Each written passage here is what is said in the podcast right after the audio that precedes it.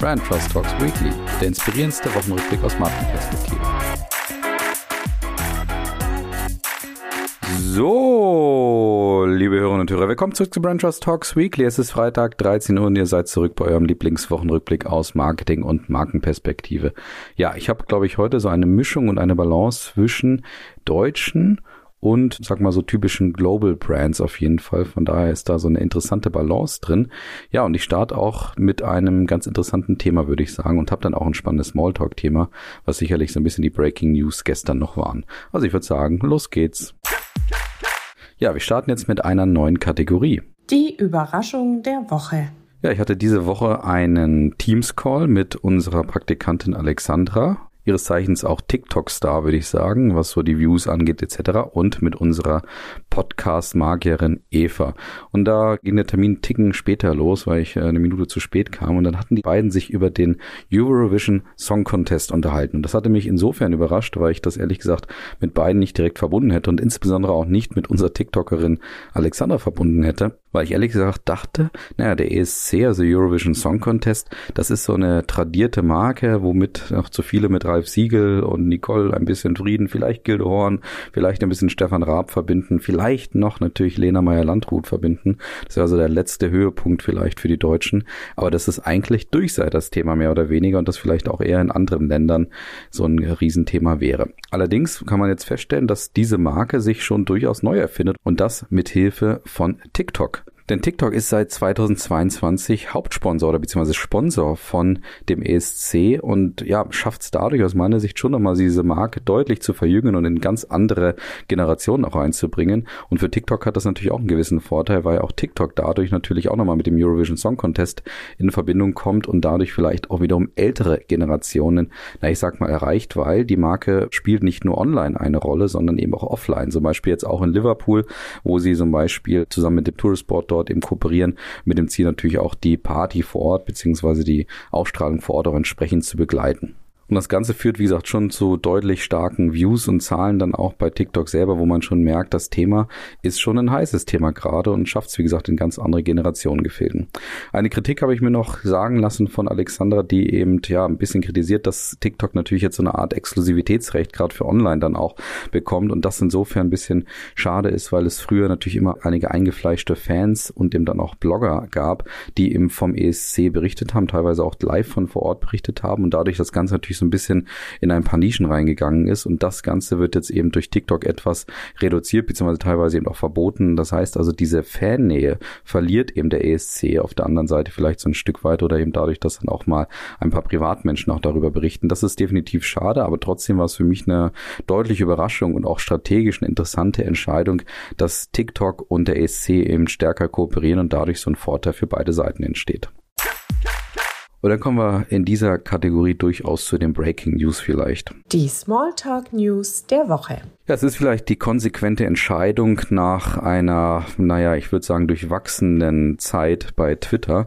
Elon Musk hat jetzt final bekannt gegeben, dass er eben zurücktreten wird von seinem Twitter-Chefposten und eben auch schon eine Nachfolgerin in Sicht ist. Das hatte er ja übrigens auch schon Ende 22 über Twitter verlauten lassen, wo er damals eine Umfrage durchführen ließ, wo er ihm gesagt hat, soll er eben als Twitter-Chef zurücktreten oder eben nicht. Und dort hatten 57 Prozent der Menschen eben dafür abgestimmt, dass er zurücktreten solle und er hatte daraufhin geantwortet, sobald er jemanden hat, der das eben übernehmen würde, würde er das eben auch konsequent tun. Und das ist anscheinend jetzt soweit, dass eine Nachfolgerin bekannt geworden ist und dementsprechend tritt in Elon Musk demnächst als Twitter-Chef zurück und möchte sich dann fortan nur noch auf die Technologie dahinter fokussieren. Und ich glaube auch da in dem Bereich gibt es genug Aufholbedarf, weswegen er, glaube ich, nach wie vor genug Aufgaben haben wird, diese Plattform weiterhin relevant zu halten.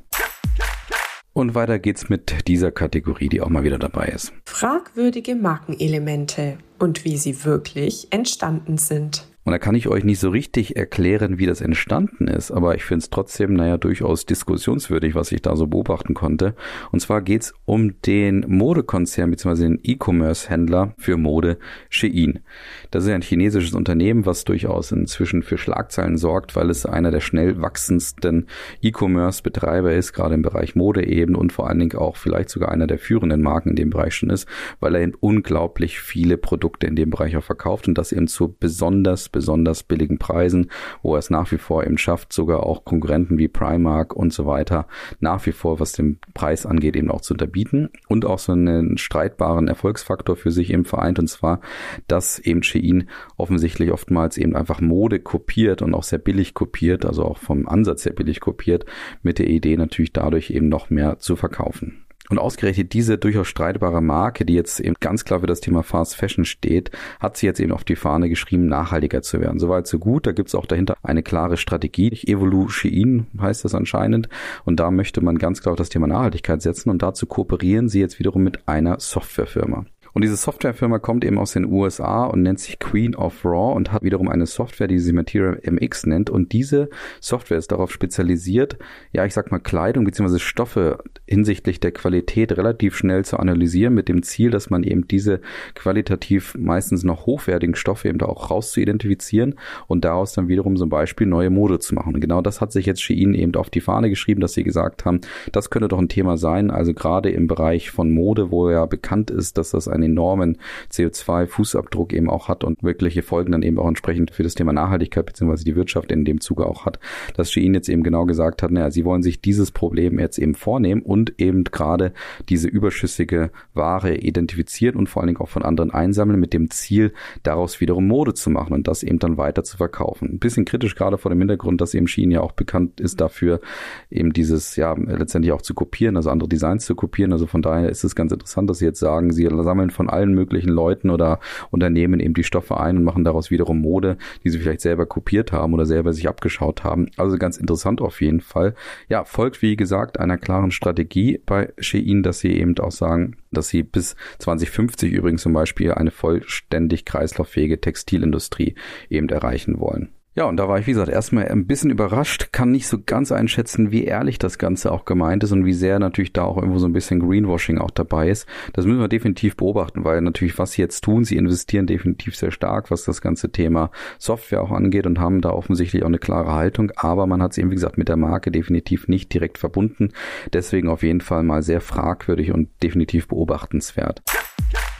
Ein ähnlicher Fall ist übrigens auch bei Douglas entstanden. Da ist mir aufgefallen, dass sie schon seit 2021, ja, ich sag mal, eine Idee verfolgen, wo es um das Thema Schönheit geht und wo sie versuchen wollen, das Thema Schönheit auch aus anderen Perspektiven zu beleuchten, beziehungsweise so ein bisschen DAF-Ansatz auch zu kopieren, dass sie eben sagen, naja, Schönheit ist eben nicht unbedingt das Ideal, was wir unbedingt gerade immer schon so sehen, beziehungsweise schon etabliert haben. Und dazu haben sie jetzt gerade anlässlich der OMR gesagt, sie wollen auf das Thema künstliche Intelligenz aufmerksam machen, vielleicht ein etwas billiger Versuch, irgendwie auch bei der OMR seinen Content zu kreieren. Aber die Idee dahinter war eine etwas komplizierte, na, ich sag mal, Plakatkampagne, wo sie sie eben Bilder gezeigt haben von Midjourney, wo wiederum, naja, zum Beispiel sechs Finger zu sehen waren bei den Frauen, die dort eben dargestellt wurden. Und da eben ja eigentlich Midjourney das Ziel hat, die, genau diese Bilder auszusortieren, weil sie natürlich Perfektion schaffen wollen und nicht solche kuriosen Fehler dann einbauen wollen, die dann oftmals auch zu Diskussionen im Netz führen.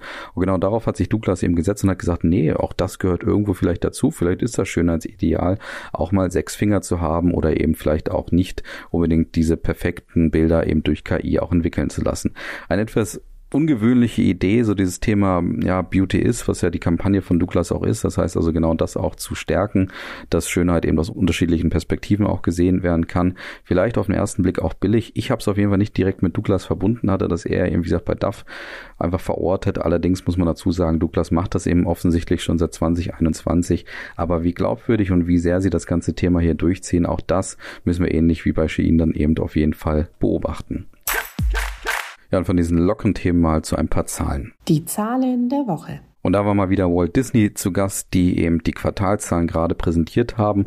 Ja, und da, ich sag mal, eine gute Zahl und eine etwas schlechtere Zahl vorlegen konnten. Und zwar lag der Umsatz etwas höher, auf jeden Fall im Jahresvergleich, und zwar um 13 Prozent bei 21,8 Milliarden, wohlgemerkt eben nur im Quartal. Und das lag natürlich daran, dass insbesondere die Freizeitparks und auch die Hotels deutlich den Gewinn und auch eben den Umsatz erhöhen konnten. Eben auch der Gewinn wurde fast verdoppelt im Vergleich zum letzten Jahr.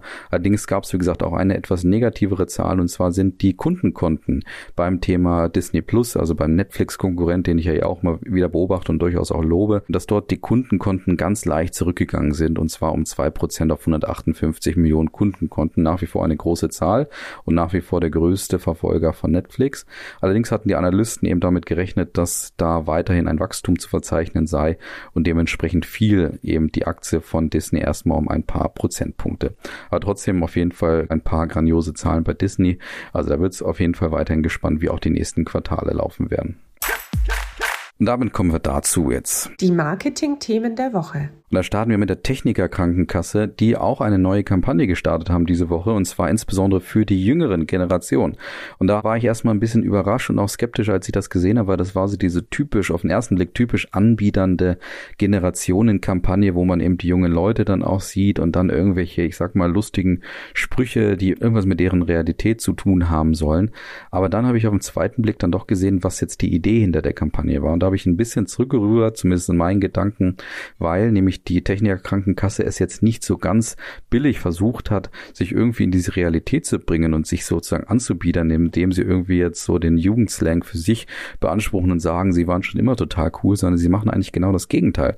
Sie sagen eben, ja, sie sind nicht so wie die Generationen, aber sie sind ein absoluter Experte im Bereich der Versicherungen. Und dort wollen sie eben klar machen, ja, die jüngeren Generationen können gerne ihrem Lebensstil dann auch folgen, aber dazu braucht man vielleicht einen guten Versicherer, der eben einfach Experte auf seinem Gebiet ist und dementsprechend dementsprechend könnte er dann der passende Anbieter dafür sein. Und das sieht man dann daran, dass sie zum Beispiel so, ja, Worte wie Sass oder Hot Girl Walk oder was auch immer da jetzt gerade so die entsprechenden Worte sind, die die jungen Generationen anscheinend auch öfter mal nutzen, dass eben genau die auch genutzt werden. Und dann heißt es zum Beispiel in den Plakatkampagnen, wir sagen niemals Sass, aber wir reagieren auf dein emotionales SOS. Oder ihr seid Besties seit Jahren und wir sind eben beste Krankversicherung seit 17 Jahren. Also solche Themen haben sie eben dargestellt und dahinter steckt eben genau die Strategie, wie jetzt eben auch die Agentur und auch die Techniker Krankenkasse selber zu Protokoll gab, dass man eben sagt, man muss natürlich auch authentisch auftreten, gerade auch bei dieser Generation, die es eben nicht anscheinend schätzt, wenn man sich so anbietet, sondern eben gerade versucht vielleicht dann eher ganz realistisch da auf die zuzugehen und genau das macht die Techniker Krankenkasse hier mit einem durchaus spannenden Ansatz, was dabei übrigens auch interessant ist zum Thema Authentizität, dass sie auch eine Art YouTube-Format Format jetzt gestartet haben, wo eben gerade die jüngeren Generationen dann auch gefeatured werden. Und das heißt ungefiltert du. Und das ist für mich auch eine ja durchaus interessante Idee, wie gesagt, so eine Art authentische und realitätsnahe Formate eben zu bieten mit dem Ziel, sich da eben nicht anzubieten, sondern vielleicht ganz automatisch, ganz authentisch eben irgendwo diesen Zugang zu den jungen Leuten zu finden. Also auf den ersten Blick erstmal ein bisschen cringe, wie man ja sagt, und auf den zweiten Blick dann doch eine vielleicht ganz gute Idee. Und erster Blick und zweiter Blick passt vielleicht auch zu Sixt, weil Sixt hat seinen Markenstil etwas überarbeitet und zwar wirklich sehr, sehr selbstähnlich überarbeitet und da musste man schon genau hinschauen, um das auch zu sehen, wenn man insbesondere über das Logo spricht. Das war dann auch Diskussion in den sozialen Medien, als das neue Logo, in Anführungsstrichen neue Logo von Six dargestellt wurde, weil es ist einfach das alte Logo und etwas digitalisiert kann man sagen. Das heißt so ein bisschen dünner gemacht, so ein bisschen verfeinert. Das ist wirklich sehr, sehr, sehr, sehr, sehr, sehr selbstähnlich auf jeden Fall umgesetzt. Und da kann man eben, wie gesagt, fast keine Details oder fast keine Veränderungen auch erkennen. Aber das ist ja gerade vielleicht auch das Schöne, dass es eben nicht immer unbedingt fremdähnlich sein muss, sondern man auch bei einem erfolgreichen Stilelement sagt, das muss vielleicht nur ein bisschen verfeinert werden, damit wir noch besser damit umgehen können, vor dem Hintergrund der digitalisierten Medien letztendlich. Und dann ist es vielleicht mal ganz schön, wenn man da auch bei seinem Thema bleibt. Ähnliches gilt natürlich auch für das weltbekannte Orange. Auch das ist ja Erkennungsmerkmal für Six an allen Flughäfen und Bahnhöfen und so weiter dieser Welt letztendlich. Und dort hat Sixt einfach das Orange noch kräftiger gemacht, eben auch noch mit dem Ziel, dass man noch dominanter wahrscheinlich auch auftreten kann und noch erkennbarer auch wird.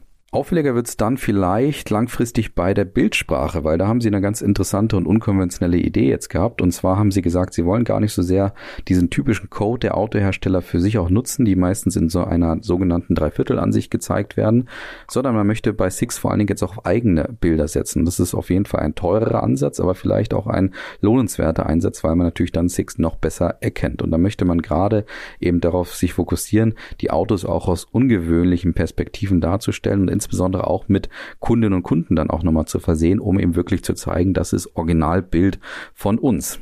Und die Idee dahinter ist insgesamt übrigens dann auch nochmal etwas jünger zu werden und auch auf andere Kanäle auch überzuspringen mit der Idee, dann die gesamten Mobilitätslösungen von Sixt eben auch vorzustellen, die ja inzwischen ja zum Beispiel auch im Elektrobereich liegen oder eben auch Sixt Ride haben oder eben auch Six Plus haben, wo es dann darum geht, eben auch kurzzeitige Modelle zum Beispiel auszuleihen, um einfach mobiler zu sein, gerade auch in den urbanen Bereichen. Und dazu hat eben Six auch zu Protokoll gegeben, man müsse jetzt so seine Strategie ein bisschen überarbeiten, weil man jetzt nicht langfristig nur über den Flughafen bekannt sein wird, sondern natürlich auch in den Städten dann immer mehr erkennbar sein wird und dafür eben auch für ganz andere Zielgruppen, die eben nicht nur im Flughafen oder am Bahnhof eben drum reisen, sondern eben gerade vielleicht auch einfach in den urbanen Bereichen unterwegs sind. Und genau für die muss man sich eben entsprechend aufstellen und deswegen diese Veränderung bei Sixt. Und da ist auch Fernsehwerbung zum Beispiel nicht ausgeschlossen. Letztes Jahr gab es ja schon die Kooperation mit Teddy Tiglebran, ganz witzig gemacht auf auf jeden Fall, wo man schon diese Vielfalt der Möglichkeiten bei Six auch gerade dargestellt hat.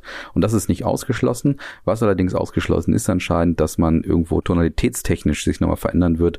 Also da braucht man keine Angst haben. Six bleibt auch weiterhin bei seiner augenzwinkernden, kritisch, gesellschaftskritischen, ja, ich sag mal Kommunikation, wo man auch mal den einen oder anderen Politiker oder Politikerin auch aufs Korn nimmt. Also hier auf jeden Fall ganz spannende Idee bei Six, das Ganze insgesamt so ein bisschen selbstähnlich weiterzuentwickeln, aber trotzdem klar bei seinen Leisten zu bleiben, aber dem Ganzen eben eine klare Strategie folgen zu sehen. Und ich finde, genau das ist die Idee auch beim Markenstil, dass der Markenstil natürlich die strategische Idee entsprechend umsetzt.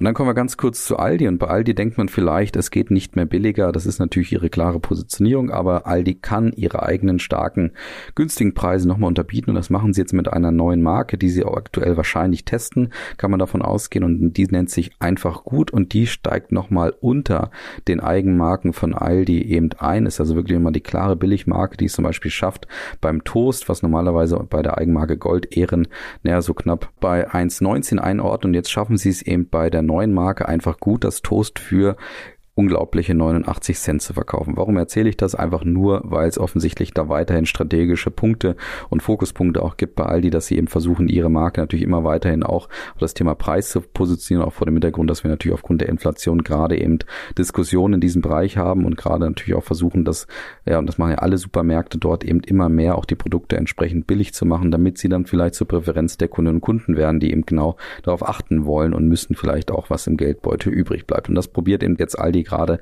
mit dieser neuen Marke, wo man eben, wie gesagt, unterschiedliche Produkte jetzt wirklich sehr, sehr, sehr billig auch sehen kann. Hintergrund übrigens sind nicht zwangsläufig irgendwelche weiteren, ich sag mal, Verhandlungen auch mit den Lieferanten, sondern eher, dass man nochmal ganz klar beim Thema Verpackung oder auch bei den Zutaten, wie zum Beispiel Konservierungsstoffe, eingespart hat und dadurch anscheinend auf diesen Preispunkt kommt. Spannend wird jetzt sein, ob eben Aldi bei diesem Produkt weiterhin bleibt oder ob das nur ein Test ist, der eben kurzzeitig für diese Inflationsmomente jetzt eben reinkommt oder man das vielleicht wirklich als völlig neue Marke am untersten Level der Preise eben etabliert.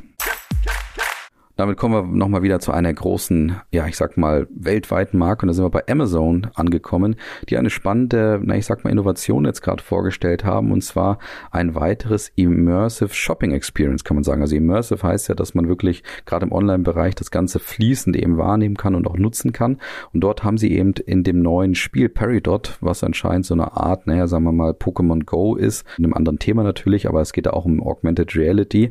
Und dass man in diesem Spiel Peridot, dass man man dort jetzt eben Amazon-Produkte beziehungsweise gerade Amazon-Produkte kaufen kann, die mit Peridot direkt verbunden sind.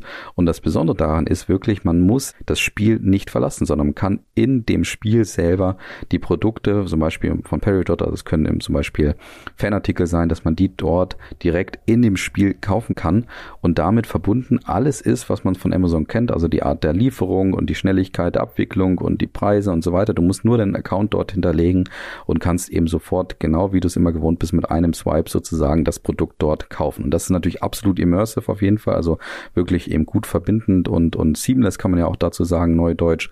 Und dementsprechend eine spannende Entwicklung, weil das natürlich ein Wachstumsfeld für Amazon auch in der Zukunft sein kann, dass man eben gerade auch bei den Entwicklungen im Metaverse eben wirklich versucht, seine Customer Experience direkt auf diese Produkte, auf diese Bereiche eben zu überführen und dadurch natürlich noch weiter wächst und dort eben Amazon auch es schafft, so ein bisschen an den Konkurrenten vorbeizugehen, die es bisher noch nicht in der Form angeboten hatten, sondern oftmals eben dann, ja, du vielleicht etwas gesehen hast in dem Shop, aber dann trotzdem raus musstest aus dem Spiel und es dann doch über die normalen Seiten kaufen musstest. Ja, dann kommen wir noch ganz schnell zu dieser Kategorie. Die Fundstücke der Woche. Oder sind wir bei Burger King angekommen und Burger King hat sich natürlich auch die Coronation jetzt vorgenommen als kleines Ziel, beziehungsweise insbesondere Frankreich, also Burger King in Frankreich, die auch bekannt sind dafür, ja immer mal ja durchaus humorvoll und auch kantige Werbung zu machen. Und jetzt haben sie sich, wie gesagt, die Coronation von Prince Charles vorgenommen und haben dort jeweils ihre Produkte sozusagen sprechen lassen. Die haben dann miteinander gesprochen und man hat das eben gehört. Und die Produkte, wie zum Beispiel die Nuggets, haben darüber diskutiert, wie es denn sein kann, dass der Prince Charles erst mit 74 anfängt zu starten und die Burger Patties haben dann durchaus auch nochmal zu Protokoll gegeben, dass sie als Franzosen es immer noch nicht verzeihen können, dass sie eben ja, vor knapp 600 Jahren Johanna von Orleans eben hingerichtet haben. Genau das haben eben die unterschiedlichen Produkte gesagt und dann immer mit dem Abschluss in der Werbung, ja, our very French ingredients, eben damit auch nochmal stärken, dass offensichtlich gerade bei Burger King in Frankreich immer auch französische Produkte oder äh, Zutaten dabei sind. Burger King heißt den anderen King eben jetzt willkommen. Und dann immer wieder mit der Verstärkung, dass eben alle Produkte oder alle Ingredients eben aus Frankreich kommen. Ja, ganz witzige Idee, auf jeden Fall auch bekannt eben gerade die Tonalität von Burger King in Frankreich, die eben immer wieder mit einem Augenzwinkern ist. Von daher auf jeden Fall ganz lustige Geschichte und die Nutzung des Nährbodens von der Coronation von Prince Charles. Das hatten wir auch noch nicht so oft, dass das zweite Fundstück auch nochmal von Burger King kommt, beziehungsweise von der gleichen Marke kommt. Und zwar, weil Burger King jetzt auch gerade einen roten Burger launcht. Und dieser rote Burger ist anlässlich der Spider-Man oder Spider-Man-Films, der im Sommer rauskommt, eben die Idee, dass einige Burger King-Filialen erstens diesen roten Burger anbieten werden, insbesondere anscheinend in den USA, aber vor allen Dingen auch die ganzen Burger King-Läden, die eben dort mitmachen und dann eben diesen Film dann auch unterstützen oder supporten, dass eben die auch anscheinend in so einem Spider-Man-Outfit sozusagen zu sehen sind. Das heißt also auch der stationäre Handel oder stationäre Filiale wird dann eben auch nochmal verändert und wird eben auch etwas roter. Und das eben, wie gesagt, mit der Idee auf jeden Fall Spider-Man hier zu unterstützen, beziehungsweise sich mit dieser Marke auch aufzuladen. Was für mich eben so ein bisschen auffällig war, war auf jeden Fall dieser rote Burger. Also da könnt ihr auch mal Ausschau halten. Vielleicht sieht man den ja auch in irgendwelchen Ecken, wo ihr auch unterwegs seid. Und dann geht's weiter mit einer weiteren globalen Marke und da sind wir bei Oatly angekommen und die haben nochmal nachgelegt, was ihre Produkte angeht und anscheinend auch ihre Qualität angeht. Beim Thema Hafermilch gibt's immer die Kritik, naja, schmeckt das natürlich wirklich so wie Milch, also wie Kuhmilch und kann man das Ganze dann auch vor allen Dingen für die Produkte nutzen, die man so gerne auch mit aktuell Kuhmilch oftmals trinkt und zum Beispiel auch zum Backen nutzen und so weiter. Und genau das scheint ein funktionales Thema zu sein, auf das sich Oatly eben auch weiterhin fokussieren möchte. Und das haben sie jetzt geschafft und launchen eben vier überarbeitete Produkte Produktsortiment oder Produktkollektionen und die Idee dahinter, das eben auch in die Köpfe von uns zu bekommen, dass eben Hafermilch auch mit den entsprechenden Rezeptklassikern funktioniert. Dazu haben sie sich mal wieder eine rebellische, ja, diskussionswürdige Plakatkampagne überlegt, wo sie nämlich Werbung machen für andere Marken, wie zum Beispiel für Landliebe oder auch für Weinstefan. Das Ganze kann man sich so vorstellen, ihr seht eben ein Plakat, wo zwar Outly ganz klar drauf ist, aber dort dann immer drauf steht sowas wie für Rezeptideen folgt gerne at Landliebe auf Instagram oder geht eben auf den Link und da ist dann ein ganz langer Link von Weinstefan angegeben, wo man dann zum Beispiel Rezeptideen sehen kann, die man aktuell klassischerweise mit Kuhmilch macht. Und das, wie gesagt, mal wieder eine rebellische, eher ungewöhnliche, unkonventionelle Kampagne, die aber definitiv aus meiner Sicht funktionieren wird, weil natürlich niemand irgendwo, wenn er dran vorbeigeht oder läuft, auf Weinstefan gehen wird, sondern eher in die Köpfe natürlich verortet wird und etabliert wird. Ah ja, okay, vielleicht probiere ich tatsächlich mal Hafermilch von Oatly eben aus, wenn ich backe oder wenn ich meine Müsli-Klassiker oder sonst was mache. Also es passt natürlich von der Tonalität, von der Idee mal wieder sehr gut zu Oatly und ich glaube, die paar Leute, die vielleicht sich dann doch mal auf Landliebe verirren werden, das kann Oatly ganz gut auch verschmerzen, vor dem Hintergrund, dass die Fans vielleicht tatsächlich nochmal darüber nachdenken, eben die Produkte erstens zu kaufen und zweitens auch für andere Bereiche zu nutzen. Ja, und das war's dann auch schon wieder mit den Fundstücken und natürlich auch mit Brand Trust Talks Weekly. Herzlichen Dank für eure Aufmerksamkeit. Ich wünsche euch ein wunderbares Wochenende, vielleicht mit ein paar Klassikern, also Kuhmilch-Klassikern, die ihr jetzt mit Hafermilch ausprobiert. Also habt ein schönes Wochenende, einen guten Start in der nächsten Woche. Macht's gut, bis dann, ciao.